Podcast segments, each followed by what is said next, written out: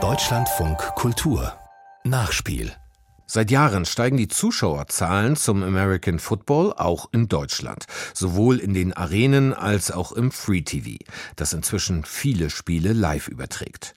Und viele Fans beschäftigen sich mit den Details der Sportart. Das zeigt das Beispiel Fantasy Football, das uns Konstantin Eckner erklärt. Die Popularität von American Football wächst in Deutschland seit knapp einem Jahrzehnt stetig.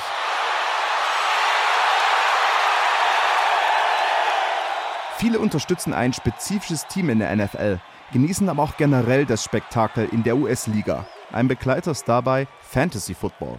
Ein Spiel, in welchem jeder Fan als Manager ein fiktives Team zusammenstellt und Punkte erhält, wenn die Spieler in der Realität gute Leistungen abliefern. Das erinnert an bekannte interaktive Fußballmanager-Spiele. Ich kam vom Kicker Online Manager, den viele früher gespielt haben, zu Fantasy Football und habe dann festgestellt, dass das The Real Game ist, weil es einfach fairer ist. Sagt Dominik Sander, der Anhänger der New England Patriots und Mitglied des Fanclubs Patriots Army NRW ist. Im Vergleich zum Kicker Online Manager, wo ja meist nach irgendwie Noten oder so bewertet werden, hat man da halt die Möglichkeit, auch mit Spielern von vermeintlich schlechten Teams, die halt 13, 14 Spiele pro Saison verlieren, richtig zu rasieren und abzuräumen, weil da einfach anders bewertet wird. Offensivspieler wie Quarterbacks und Right Receiver werden beispielsweise für erzielte Raumgewinne und Touchdowns bewertet.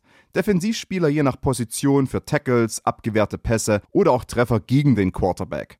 Anders als im Fußball ist die minutiöse statistische Erfassung von American Football ein wichtiger Teil des Sports. Das spiegelt sich auch in Fantasy Football wieder. Die große Hürde für den Football, speziell außerhalb der Vereinigten Staaten, besteht jedoch darin, dass es eigentlich zwei Gruppen von Fans gibt. Die einen genießen das Spektakel, ohne Spieler und Taktiken so richtig zu erkennen. Die anderen sind Football-Nerds. Das wichtigste ähm, Produkt der Liga ist natürlich das, was auf dem Feld passiert. Und da fließen natürlich auch die meisten Anstrengungen rein. Sagt Tobias Steinfort, Verantwortlicher für Business Development innerhalb der NFL Deutschland. Aber nichtsdestotrotz sind natürlich die Themen, die da rumherum passieren, auch total relevant. Und gerade Fantasy Football ist schon zwar in dem Sinne natürlich ein Produkt, was um den Sport herum gebaut wurde, aber trotzdem ein wichtiges Produkt für den Sport, weil es einfach den Fans hilft, sich mehr mit der Sportart auseinanderzusetzen, sich tiefer damit zu beschäftigen und deswegen dazu beiträgt, dass das Interesse der Fans größer wird und dass die Fans einfach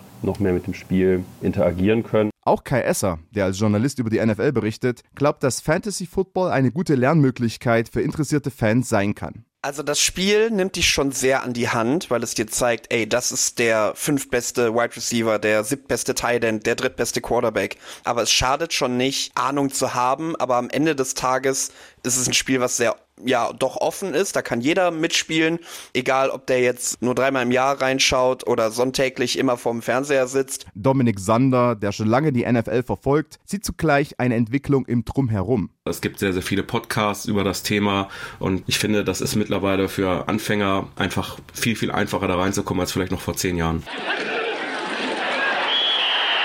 Die NFL selbst bietet ein Fantasy-Spiel an.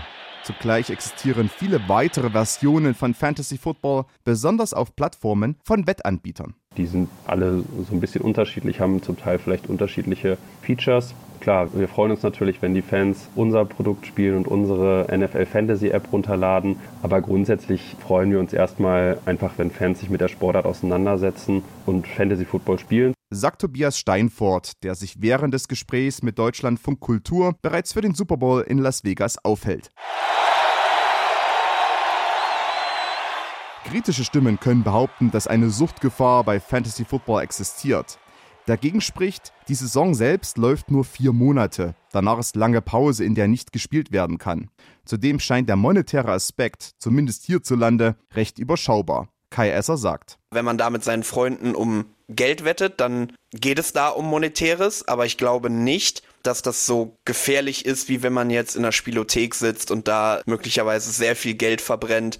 Und das ist ja alles auf, ich sag mal, freiwilliger Basis. Wenn du kein Geld setzen willst, dann setzt du halt kein Geld. Das ist am Ende des Tages einfach nur ein Spiel.